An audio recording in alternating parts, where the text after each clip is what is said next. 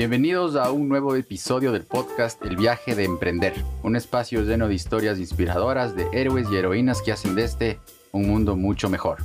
Somos Francisco, Julián y Andrés del Business School de la Universidad San Francisco de Quito y hoy te contamos la historia de Meche y Fiti. Unir a las personas desde el deporte, retar a los demás para lucharla sin rendirse retarse a cambiar los límites en Vikings House y ser la primera barbería exclusiva para caballeros en Ecuador en Barber House. ¿Estás listo para esta aventura del viaje de emprender? Bueno, nos lanzamos. Vamos ahí. Una barbería para hombres. Cuéntenos, ¿cómo empezó todo? Bueno muchachos, primero que nada, muchísimas gracias por invitarnos y tomarnos en cuenta y contar un poquito de la historia de lo que somos y de lo que hemos venido haciendo en los últimos años. En realidad, ¿cómo comenzó? Bueno, creo que cada, cada emprendimiento y cada negocio y cada idea nace de diferentes circunstancias. Como siempre digo, a veces hay gente que saca una idea de negocio, un plan de negocios o una tesis de grado y pues sueña con tener su empresa. Habemos otros que las circunstancias nos obligaron y nos empujaron a, a tomar la decisión de ser emprendedores. Fue un tema básicamente de una necesidad familiar. Teníamos desde hace mucho tiempo la idea de valernos, digamos, por nosotros mismos sin depender de nadie más. Y salió esta idea como una necesidad de nuestra familia. Somos una familia grande, somos una familia de seis. Y pues obviamente las necesidades financieras de una familia de seis son bastante grandes. Eso creo que fue una de las, de las motivaciones principales, un poquito para contarles la historia. Muy, muy resumida. Siendo una familia de seis, descubrimos que ahora íbamos a ser siete. Entonces la motivación fue mucho más grande hubo un impulso adicional. Empezamos a, pensar y a rompernos la cabeza. Obviamente la noticia nos sacudió a los dos, a Meche y a mí, y eh, dijimos, bueno, algo nos tenemos que inventar. Esto fue un miércoles, eh, un miércoles, no sé, en la mañana, con una prueba de embarazo vimos que venía el quinto en camino y pues ya ahí nos asustamos. Eso, eso empujó a que empecemos a abrir la mente y decir, bueno, necesitamos generar algo que nos ayude a sostener la familia que seguía creciendo. Y bueno, pasaron los días y tratábamos de tener ideas y a veces uno se bloquea, uno busca también espacios para relajarse y me fui a cortar el pelo el domingo de esa semana. Y mientras me cortaba el pelo, conversaba con el, eh, con el peluquero que me atendía ahí algún tiempo y le había contado un poco de mi recorrido, de mi experiencia y me decía, oye, con el perfil que tienes, ¿no te interesaría meterte en un negocio como esto? Entonces dije, ve, en realidad las veces que he venido a cortarme el pelo sí he hecho un análisis de las cosas que le falta a este lugar, de las cosas que yo haría si tuviera un negocio como este. Salí de ahí y de camino a mi casa, que más o menos eran unos, no sé, ocho minutos en el auto, dije, ahí está la idea. Llegué a la casa y le dije a la mecha, ya tengo la idea. Vamos a ponernos una barbería. Y fue como, pero si no sabes cortar el pelo. le dije, no importa, pero creo que sí sabemos o tenemos alguna noción de hacer negocios. Los dos seguimos carreras de administración y de economía en la universidad, entonces algo de experiencia en ese tema teníamos, al menos la parte teórica. Y empezamos a soñarle la idea, empezamos a darle forma empezamos a pensar en esto que te decía de cómo sería si nosotros fuéramos dueños de un lugar como estos y cómo quisiéramos que se vea. Y creo que ahora que estamos cumpliendo cinco años en cinco días más o menos, Barber House tiene ya cinco años en el mercado. Vemos ahora al menos las instalaciones, del tipo de servicio que ofrecemos y creo que sí es como lo soñamos. A la final, un paréntesis acá, perdimos el quinto hijo que venía en camino y pues ese título tal vez suene raro, pero decidimos otorgarle a la barbería. Entonces nosotros decimos que nuestro quinto hijo es Barber Qué lindo, qué historia tan inspiradora. Hablas de sueños, Fiti. Quiero saber, Meche, ¿cuáles son tus sueños? ¿Cómo sintieron en pareja este llamado a la aventura que les hizo lanzarse a emprender? Bueno, primero, muchas gracias otra vez. Ya les agradeció José Francisco, pero gracias por invitarnos. Nuestro sueño siempre ha sido estar juntos, simplemente. Eh, empezamos, bueno, la barbería fue el em, negocio final, digamos, o el primero oficial, pero antes de eso habíamos hecho camisetas, habíamos emprendido en un tema de bolos, habíamos comprado y vendido cosas, pero siempre el sueño, más que fijado como en un negocio, era como hacerlo siempre juntos y ser el apoyo el uno del otro. Entonces, independientemente de, de que tengas, este es mi sueño, quiero tener un banco, era hacerlo juntos. ¿Cómo es esto de emprender en pareja? Bueno, para, para ese entonces nosotros ya teníamos juntos 14 años y creo que siempre, en todo lo, en lo que nos hemos metido, nos hemos metido juntos de cabeza. O sea, nunca, dentro de nuestra historia, creo que nunca ves la meche por un lado y el fiti por otro lado, sino De hecho, alguna vez decíamos, o sea, no hay meche sin fiti, no hay fiti sin meche. O sea, esa es una filosofía que tenemos entre nosotros. Es, a ver, mucha gente nos dice cómo hacen para trabajar en pareja, porque hay mucha gente que se saca los ojos cuando trabajan juntos, ¿no? No pueden trabajar con la esposa, no pueden trabajar con la novia.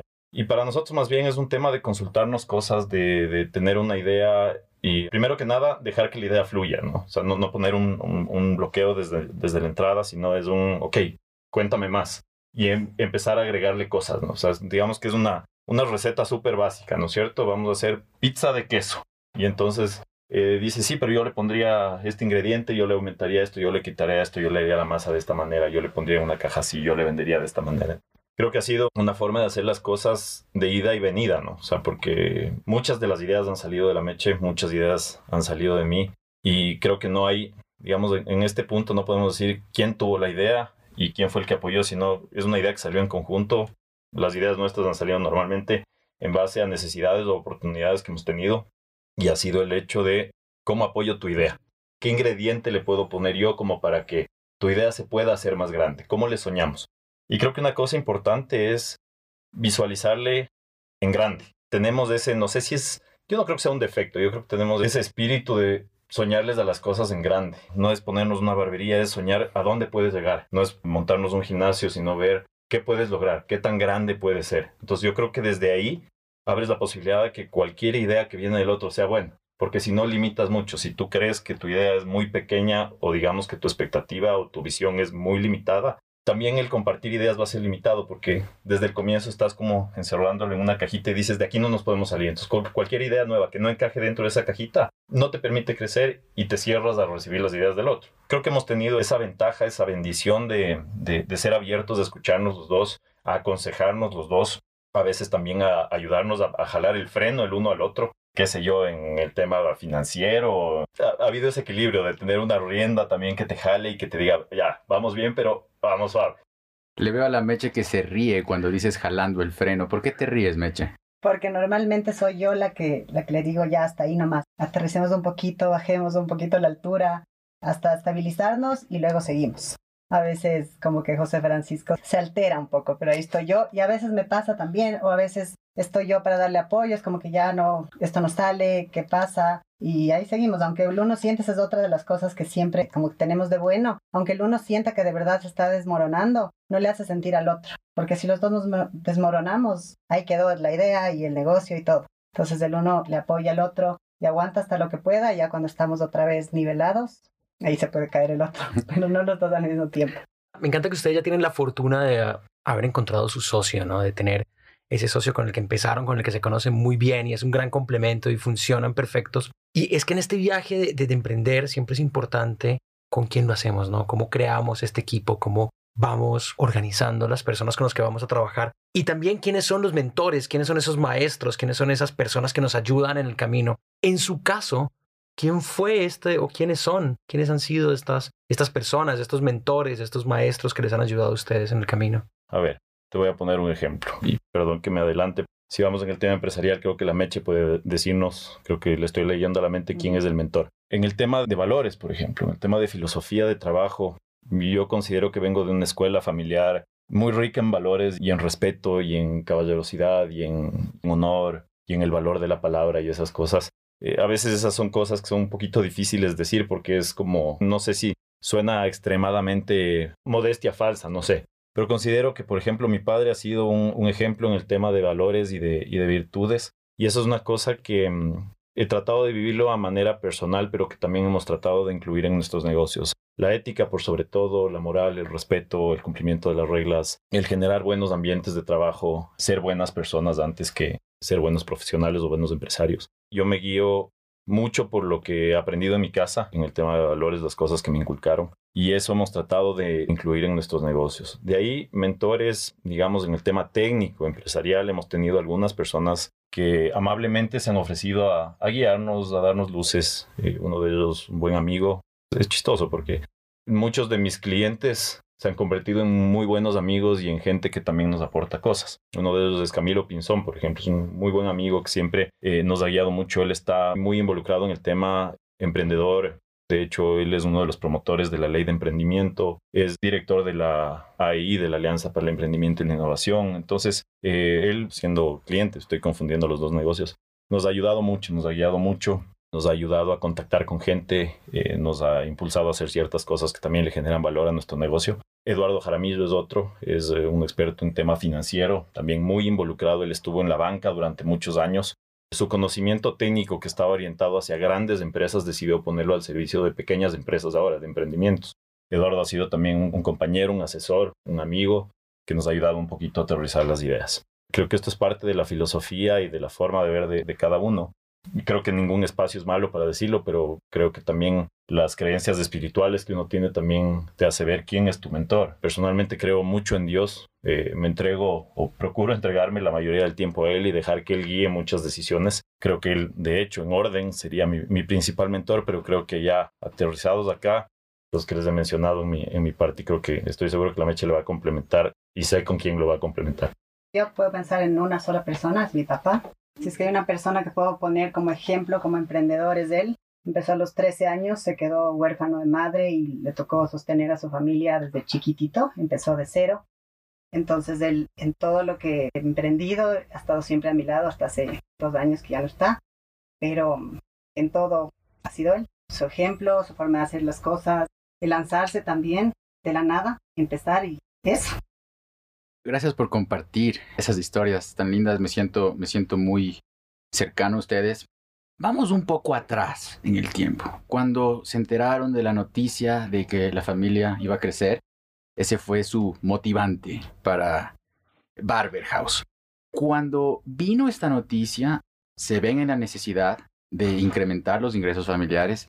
Hay miedos, hay cucos, hay sustos antes de emprender.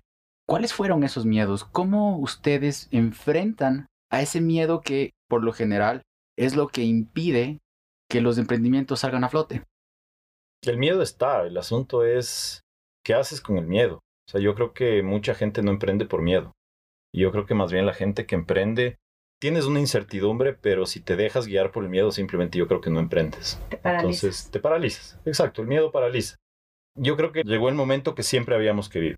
Ya dimos ese primer paso que era, vamos a hacerlo. Sí, yo creo que esa ya es la primera forma de coger y romperle el miedo. el primer paso que das es, vamos a hacerlo. Y cuando empiezas a involucrarte en la idea y le ves que empieza a tomar forma y empiezas a ver que, las cosas que necesitas para tu negocio, el nuestro, la barbería en ese tiempo era un negocio prácticamente desaparecido en el Ecuador. Tenía años que había desaparecido. No el modelo de negocio, pero sí el modelo de lugar. Sí, hablemos de la barbería como tal.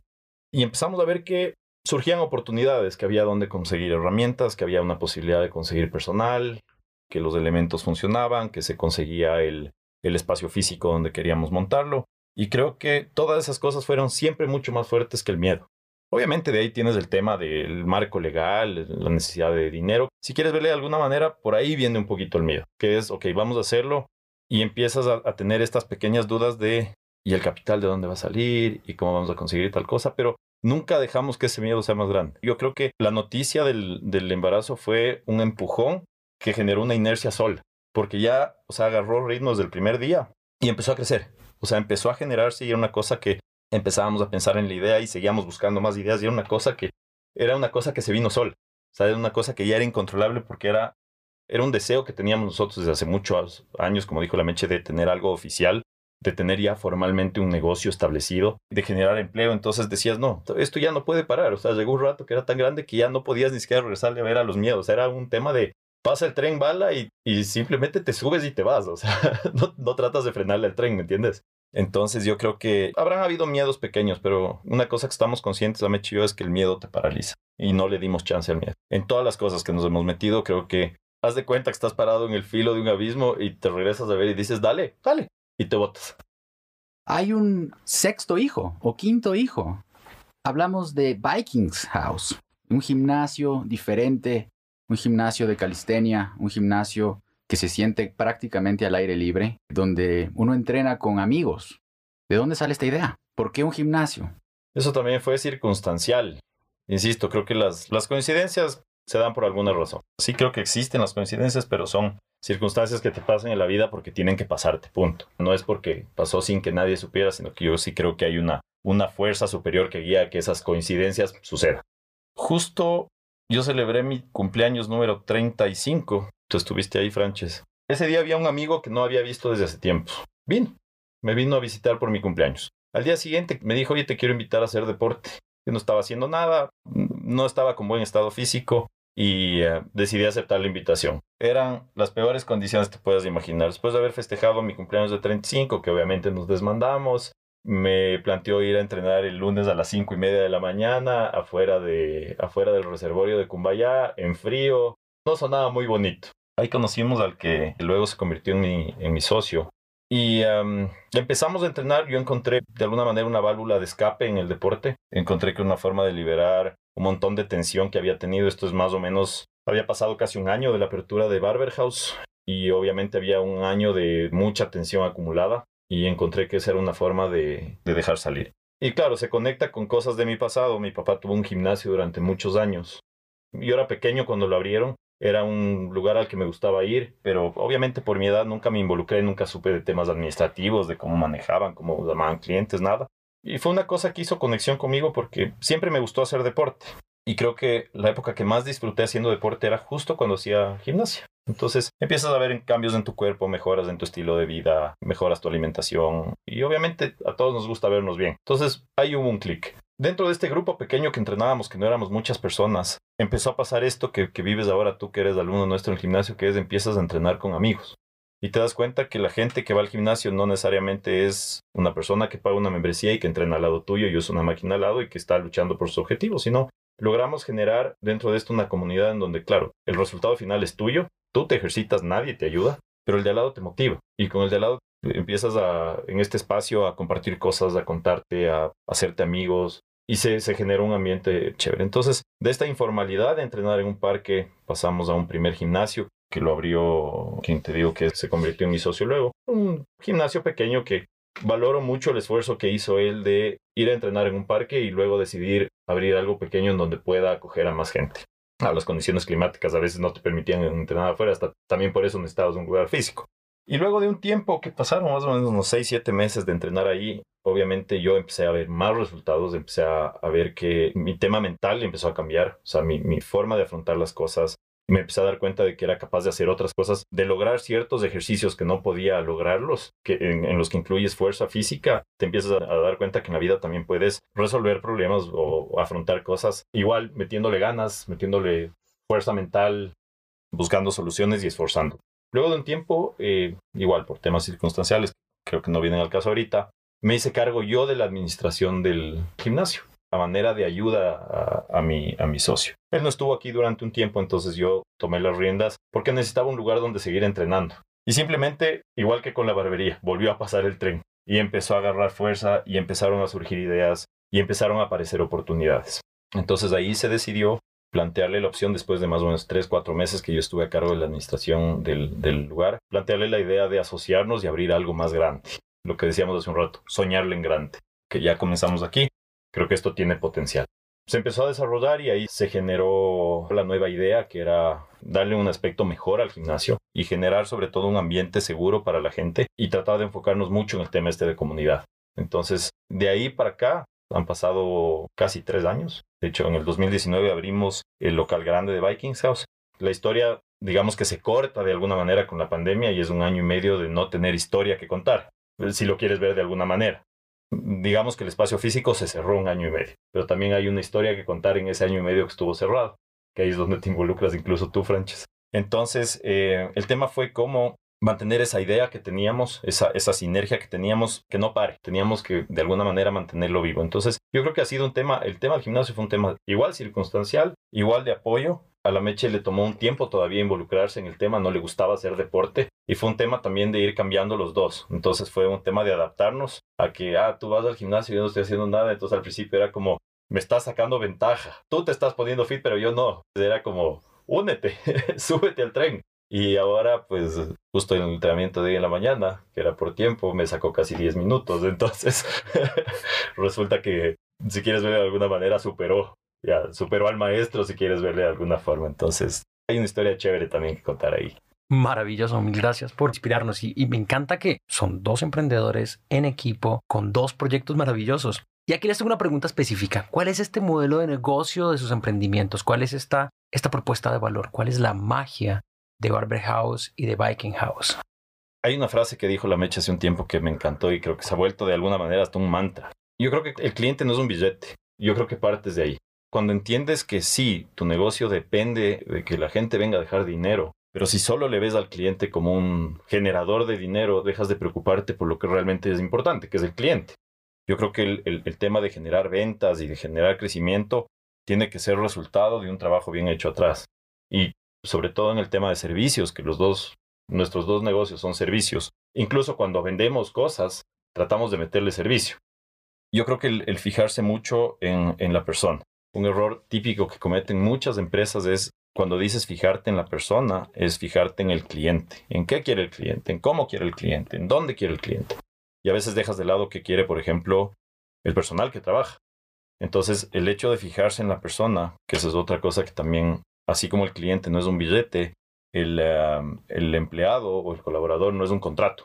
¿Entiendes? O sea, es, es una persona cuando le das el espacio a la gente de que se sienta cómoda, a dar sus servicios en tu lugar, a trabajar para ti porque se siente cómodo, no porque hay un contrato, no porque hay un sueldo, y al cliente porque hay una hay un algo diferente que no tienes en otros lados, creo que eso marca. Entonces yo creo que partimos del tema de brindar servicio y de tratar de conocer mucho a nuestros clientes.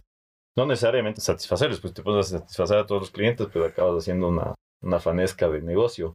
Pero creo que aprender a escuchar. Nosotros, por ejemplo, nos dimos cuenta cuál era el efecto que generaba una barbería en la gente o el servicio que generaba por una mala experiencia que tuvimos con un cliente.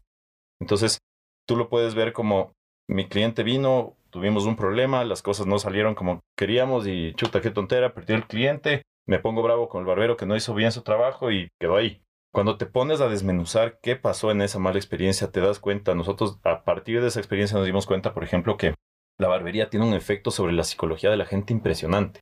nos pasó la semana pasada. Un cliente nuestro me llamó luego de salir de cortarse el pelo y me dijo, voy a una entrevista de trabajo y me voy a comer el mundo. Imagínate lo que logras. Esa persona tiene sus seguridades y tiene su conocimiento y seguramente armó bien su hoja de vida. Pero la necesidad extra es la que posiblemente un negocio como el nuestro le puede dar, que es la seguridad de verte bien, de saber que vas a entrar ahí, la imagen que van a tener de ti es la que necesitas para lograr lo que estás buscando. Gente que viene a cortarse el pelo antes de, su matrimonio, antes de pedir la mano, las entrevistas de trabajo son cosas de casi todos los días, te hace dar cuenta de que hay un algo especial adentro, que no es simplemente el hecho de ir a cortarte el pelo, sino es qué logras generar ahí. Que llegues y que, por ejemplo, tenga una buena conversación con un barbero que te hace bajar la tensión del momento. Vas a una entrevista, entonces estás tenso y bajas la tensión. La seguridad de que vas a ir bien presentado y que no vas a generar una mala impresión en tu entrevista, por ejemplo.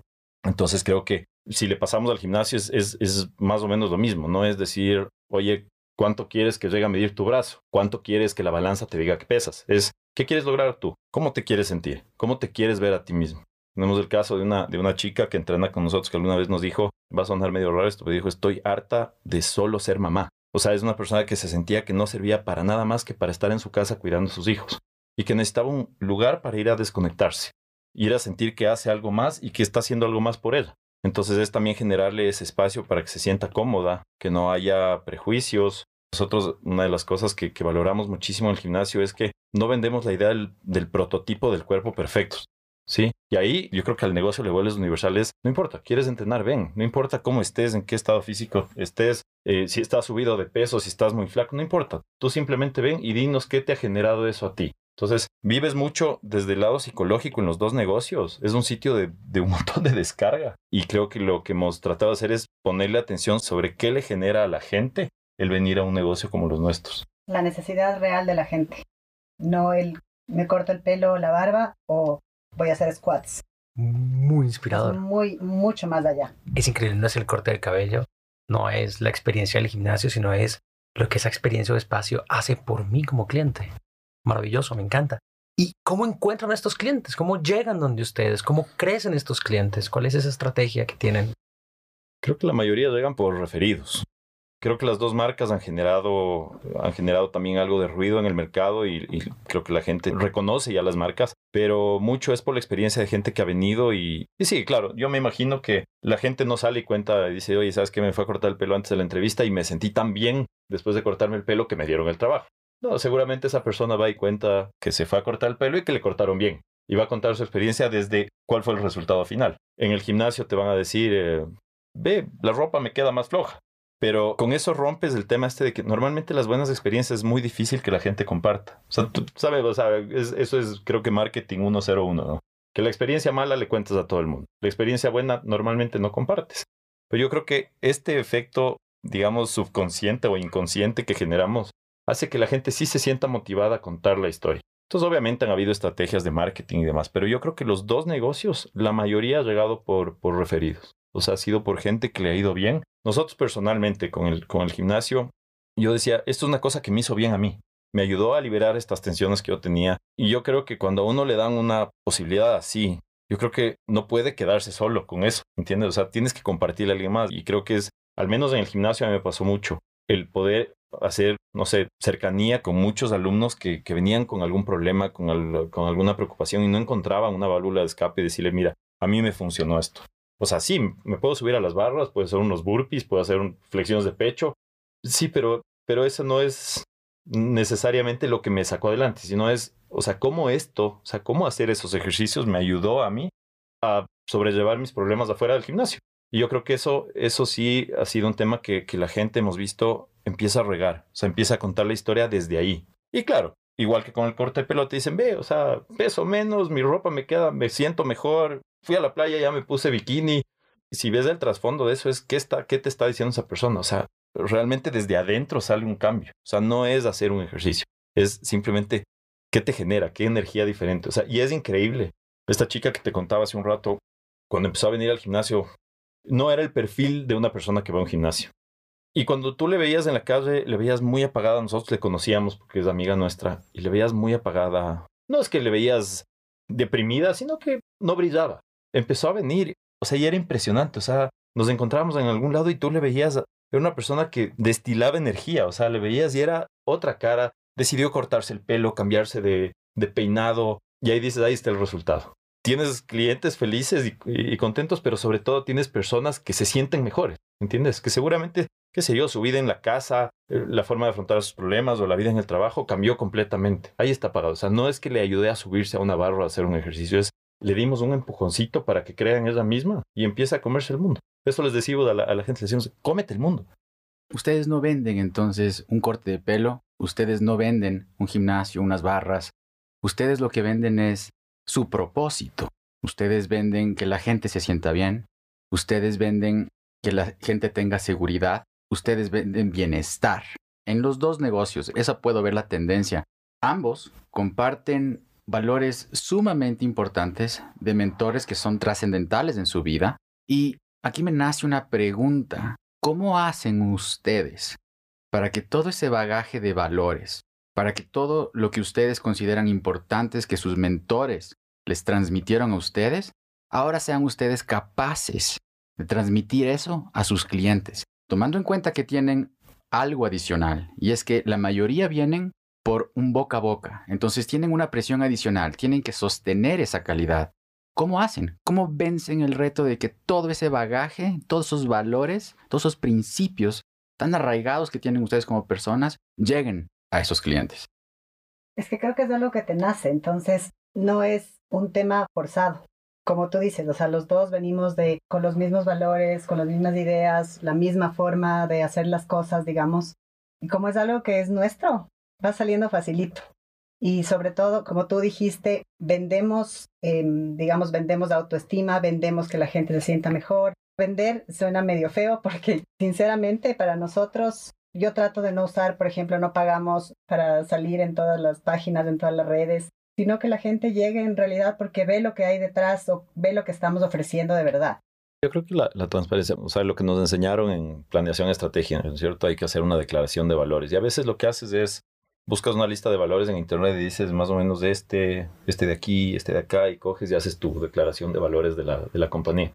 Pero como dice la Meche, creo que es creo que es mejor cuando es un tema natural. Es, es, una cosa no forzada, o sea, no es poner en una declaración, en un papel, qué valores nos mueven, sino es que la gente, que la gente, todos los involucrados, o sea, los socios, los, eh, los alumnos, los clientes, los colaboradores, sientan que esa filosofía es real, o sea, es mantener constante con lo que dices que eres. o sea, no solo en, en el negocio o específicamente en el gimnasio en la barbería, sea lo que dices que tiene que ser por una declaración porque tú crees en ciertos valores, sino que tratas de que tu vida sea guiada un poco por esos valores también. Eso es una cosa que nosotros procuramos enseñarles a nuestros hijos también. O sea, ¿qué cosas son importantes en la vida? El valor de estrechar una mano sin necesidad de firmar un contrato, o sea, de dar tu palabra, de comprometerte a algo y cumplir por más de que no quede por escrito. Créeme que son innumerables las veces que me han dicho, pero es que eso está en el contrato, pero es que así dice la ley. Y créeme que algunas veces he dicho, sí, pero para mí hay una cosa que está por sobre la ley. En el contrato puede estar y puede haber un error en el contrato, pero es lo correcto lo que está ahí. Vámonos un poquito más arriba. O sea, trata de mantenerte en el sentido de que no, porque hay un documento legal, tenemos que hacer las cosas al revés de lo que se deberían hacer, o de lo que yo creo. Y a veces el mantener esa imagen, hay un trabajo que haces tras bastidores, ¿no es cierto? Porque claro, el, cliente tiene que ver ya todo pulido, que es esto que tú transmites sea honesto y sincero, pero tienes que lograr que la gente que esté involucrada también esté en sintonía. Los que ya han percibido esto ya captaron la idea y son capaces de transmitir. Y comparte sus valores y, transmite y cuenta la historia de, de su experiencia con la marca desde lo que ellos han vivido con esos valores ahí y comparte.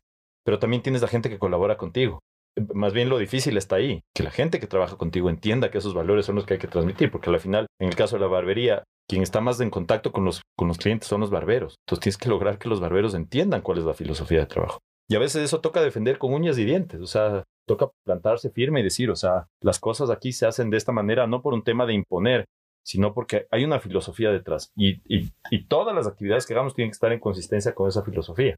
Ahí está la parte difícil. Y ahora viene otra parte difícil, y es aterrizando a la realidad.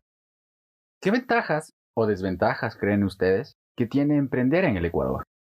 Bueno, ahora teóricamente se han generado mejores condiciones por algunas razones, ¿no? O sea, tienes eh, la ley del emprendimiento que se, que se generó, si no estoy mal, el año pasado. La posibilidad, por ejemplo, de, de abrir empresas con mayor facilidad, las SAS, por ejemplo. Yo considero que las condiciones de gobierno de ahora también son mucho más favorables, hay mucho más apertura.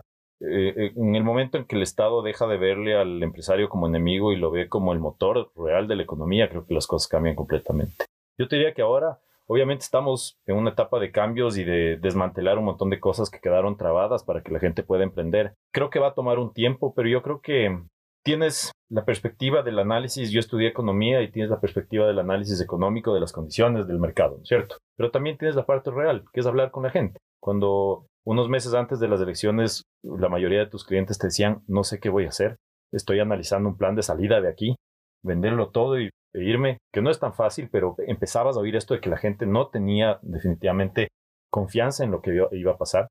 Y el 12 de abril vas a la barbería y conversas con tus clientes y muchos te dicen, me quedo. Es la confianza de la gente. O sea, yo creo que la gente, nosotros, nosotros estamos incluidos en ese grupo. Nosotros analizábamos un plan B. Tenemos aquí sentado, aquí está nuestra familia, aquí están nuestros negocios, aquí crecen nuestros hijos. Y ya estábamos analizando la posibilidad de ver un plan B, que era venderlo todo y salir a, a donde fuera. Pero yo creo que las condiciones sí cambiaron y empiezas a ver la confianza de la gente. Al menos el terreno ya está aplanado para que las cosas funcionen. Antes estábamos metidos en un, no sé, en un potrero lleno de chilcas y no sabías qué iba a pasar. Ahora ya nos aplanaron el terreno al menos. Creo que ahora hay muchas más oportunidades. O sea, yo creo que eso te da mucho más confianza. Eso ayuda a que la gente también empiece a generar ideas que creo que todo el mundo estaba con ideas enfrascadas. Y decía, ¿para qué voy a lanzar mi idea si es que las condiciones no van a ser o, vamos a tener posiblemente un gobierno que sea peor a los anteriores, que nos complique más la vida? ¿Y para qué voy a invertir? ¿Para qué voy a arriesgar? ¿O, para qué voy a, a gastar mi idea? Yo creo que ahora la condición cambió completamente. O sea, desde el tema de la ley de emprendimiento, yo creo que sobre todo con el tema de la entrada del nuevo gobierno hay mucho más confianza y sientes en la gente, en, tus clientes, en los que son empresarios, chiquitos, grandes, medianos, sientes que hay un montón de confianza. Qué gusto, qué gusto escuchar eso de que tenemos como una sociedad, una sociedad donde podemos emprender, donde nos sentimos seguros para hacerlo. Y me parece muy lindo porque ustedes lo ven desde el lado de pues este entorno grande donde estamos emprendiendo, ¿cierto? Y también han mencionado mucho esta comunidad que han, que han construido con sus valores y tus colaboradores, sus clientes también que llevan esos valores. A mí me ha pasado algo muy interesante y es que hace muchos meses fui a, a su barbería y cuando llego, yo estaba con mascarilla, el chico que me atiende me dice, hola Julián, ¿cómo estás? Yo, ¿quién es? Y resulta que me vio en alguna clase, es estudiante de la universidad y ahora es mi alumno otra vez. Entonces es muy bacán porque siento, siento más esa, esa comunidad, como que estamos ahí, tú lo viste, Francis en, en la clase. como que está en la comunidad. Siento que, que Barber House está, está presente y, y vamos creciendo como, como una comunidad. Tengo una pregunta interesante. Imaginen que tienen una máquina del tiempo.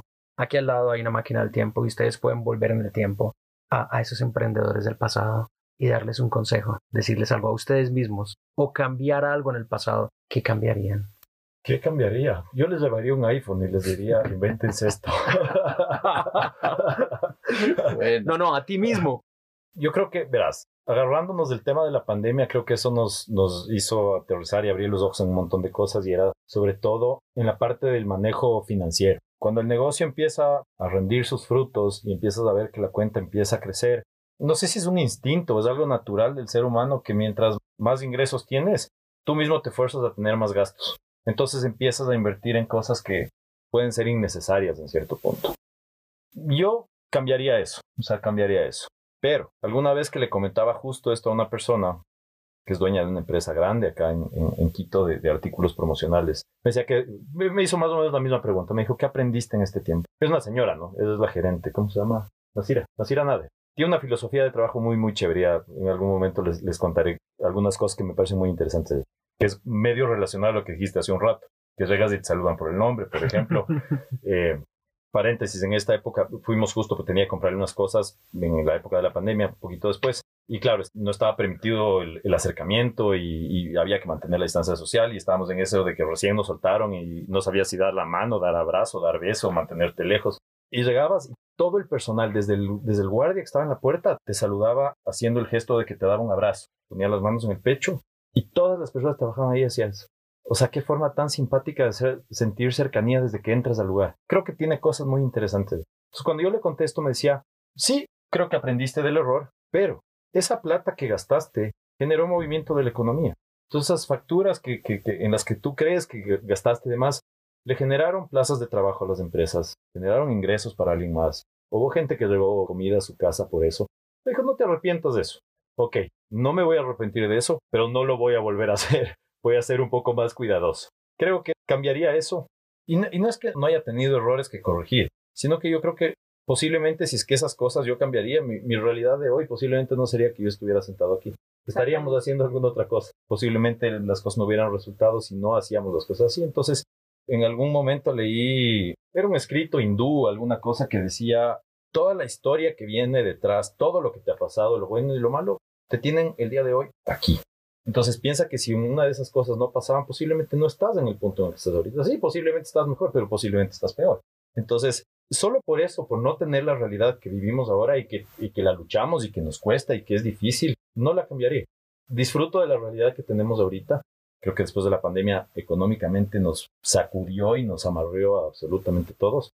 Pero esa es mi realidad de hoy y posiblemente esa realidad nos haga buscar ideas nuevas, nos obligue a buscar cosas nuevas. Posiblemente estuviéramos en una posición más cómoda en este momento, diríamos, ¿para qué emprender más? ¿Para qué seguir arriesgando? ¿Para qué seguir creando si ya estamos cómodos ahora y, y somos jóvenes? 39 y 37 años, creo que tenemos una vida todavía por delante. Mis abuelos, por ejemplo, mi suegro trabajó hasta sus últimos días, mis abuelos trabajaron hasta sus últimos días y nosotros estamos a la mitad de edad de lo que ellos tienen. Entonces digo, llegar a una posición cómoda ahorita que nos obliga a detenernos y decir, listo, va servida la mesa y listo, vamos a disfrutar de la vida y no hacer nada más yo creo que esa realidad de ahorita sí cambiaría si es que yo cambio una cosa. No me atrevería a cambiar nada de, del pasado, no sé la meche si, si cambiaría. Sí, esa, esa, era mi respuesta. Yo no cambiaría nada porque estaría en otro lugar. O sea, yo sí creo que las cosas tienen que pasar como tienen que pasar, cuando tienen que pasar. A veces él se desespera porque no sale, porque no esto, porque no me llaman, porque no está listo el render o lo que sea. Y es como, a ver, va a ser cuando tenga que ser puede sonar como conformista, pero para nada, más bien es aprender a, a disfrutar el momento también. O sea, disfrutar el que esto es lo que, lo que está pasando ahorita y las cosas van a ir viniendo como tienen que venir. Y los dos nos lanzan una joya, es una perla la que nos acaban de dar y es del libro de Eckhart Tolle, El poder de la hora, la presencia aquí y ahora. En esta presencia, en este presente, en donde no cambiarían nada porque si no, no estarían aquí y ahora con nosotros. ¿Cuál es la mayor batalla que tienen ustedes? Pueden mencionar como pareja emprendedora, como soñadores de negocios, como visualizar los dos nuevos hijos, Barber House y Vikings House, hacia el futuro, ¿cuáles son las mayores batallas hoy por hoy? A ver, tienes un mercado que está cambiante, siempre ha sido cambiante, pero ahora cambia con mucha mayor velocidad. En el negocio de la barbería tienes mucha competencia, o sea, si quieres centrarte en cosas así que afectan o que atacan directamente, ¿no?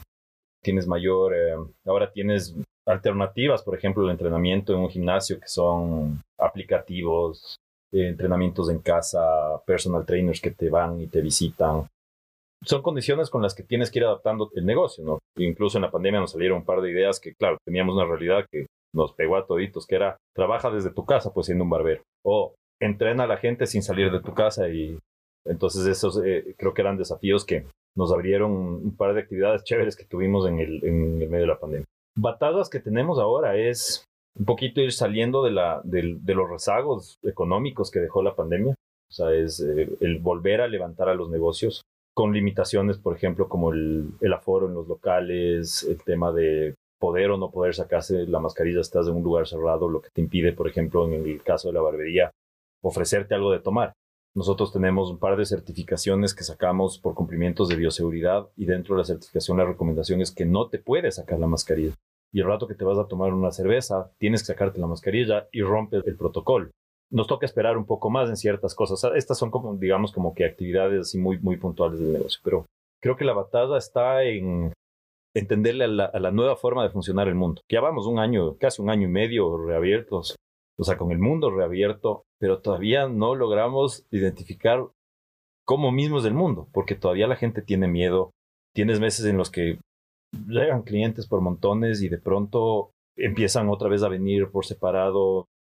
No hay una constante ahorita, entonces yo creo que el desafío ahorita es adivinarle al mercado cómo está ahorita.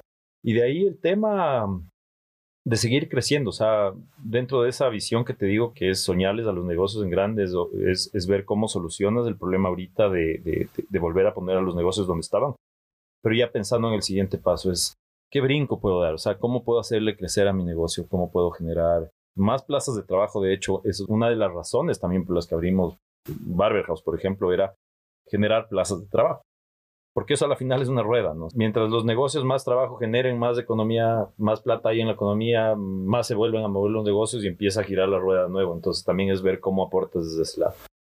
Batadas de ahí, bueno, hay batadas que son batadas a veces que están a la interna de la, de la empresa, del negocio, del funcionamiento, que son batallas diarias. A veces son incompatibilidades, limitación de recursos, a veces son visiones diferentes, falta de compromiso de la gente con la que trabajas, deslealtad del mercado, deslealtad de, ex colaboradores. O sea, tienes un montón de factores que son batallas que a la final te toca librar. O sea, seguramente son batallas que también había en el pasado y que seguro van a haber en el futuro.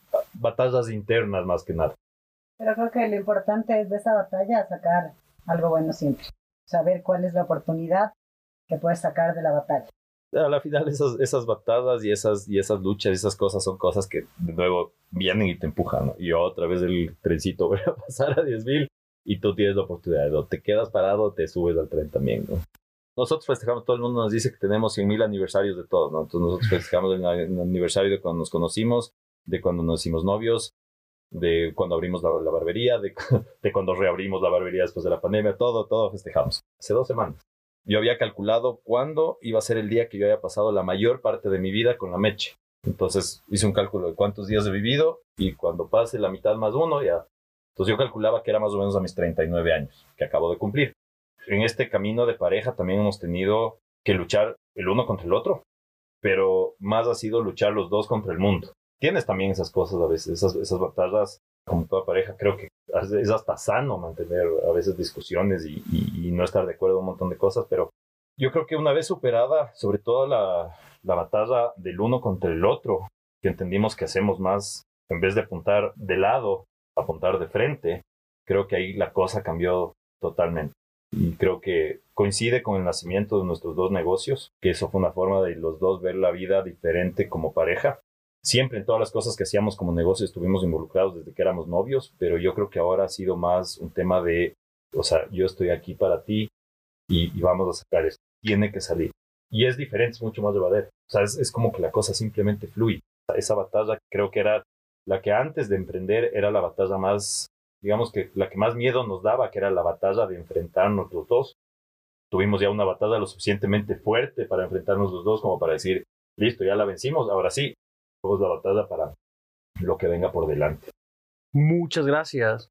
Meche Fiti, me encanta esto, esto que me llevó de que ustedes no vieron batallas y ustedes no me hablaron de batallas, ustedes me hablaron de oportunidades y es, es, es increíble cómo cuando lo ves como una oportunidad, entonces es una oportunidad de salir fortalecido, es una oportunidad de salir mejor y es muy inspirador para, para todos esto. Tengo una idea. ¿Qué tal si ustedes tuvieran recursos ilimitados? Imaginen que tienen recursos ilimitados para hacer lo que ustedes quisieran. No hay límite. ¿Qué harían? yo le compraría una casa a todo el mundo, ¿verdad? O sea, si estuviera, o sea, sí, sí, suena estúpido, pero, o sea, lo primero que haría, verás, yo normalmente cuando oigo estas grandes fortunas, ¿cierto? Jeff Bezos tiene 200 mil millones, yo lo traduzco en número de casas, ¿verdad? O sea, cuando veo esas, esas fortunas inmensas, lo traduzco en número de casas. O sea, y no es por un tema de, ser comunista ni, ni, nada. O sea, yo creo que la, la base para que una familia pueda salir adelante es que tenga un lugar en donde vivir tranquilo, creo yo. O sea, si yo tuviera esa cantidad ilimitada de, de, recursos, lo que haría es al menos la base de prosperidad para todo el mundo. Sí, que eso trae un problema de que la gente después se acostumbra a que le regales todo y todo lo que quieras. Sí, pero yo le regalaría una casa a todo el mundo. ¿Qué te parece un negocio? Pueden poner una tienda en la casa.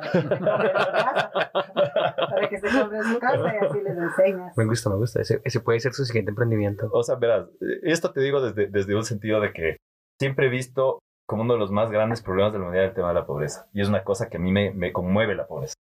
O sea, cuando yo veo una, una persona que está dormida bajo un puente o que duerme un niño en la calle, o sea, sí me pongo a pensar qué pasaría si ese niño estuviera debajo de un techo.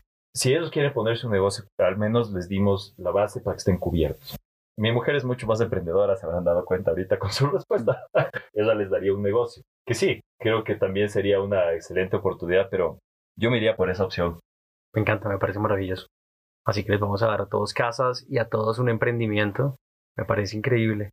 Meche Fiti, de verdad, muchas gracias por compartirnos este espacio, muchas gracias por, por inspirarnos, por inspirar a, a la comunidad a emprender. Eh, nos llevamos cosas muy valiosas de esta charla y de verdad, gracias por movernos nuestros límites y por ayudar a las personas a que también muevan sus límites un poquito más allá y cambiar la vida de estas personas, ¿no? Cambiar la vida de sus clientes, que finalmente es lo que ustedes están haciendo. Así que eh, ánimo adelante y gracias, gracias, gracias por hacerlo. Muchísimas gracias, Julián, a ti por preguntas tan interesantes. Ah, con mucho gusto, con mucho gracias, gusto. Julián, gracias, Francis. Gracias, mi querido Francis, también. El viaje de emprender es una serie de podcasts inspirados en el monomito de El viaje del héroe de Joseph Campbell. Te regalamos historias que buscan visibilizar heroínas y héroes que han iniciado sus aventuras buscando un tesoro para transformar su comunidad y el mundo.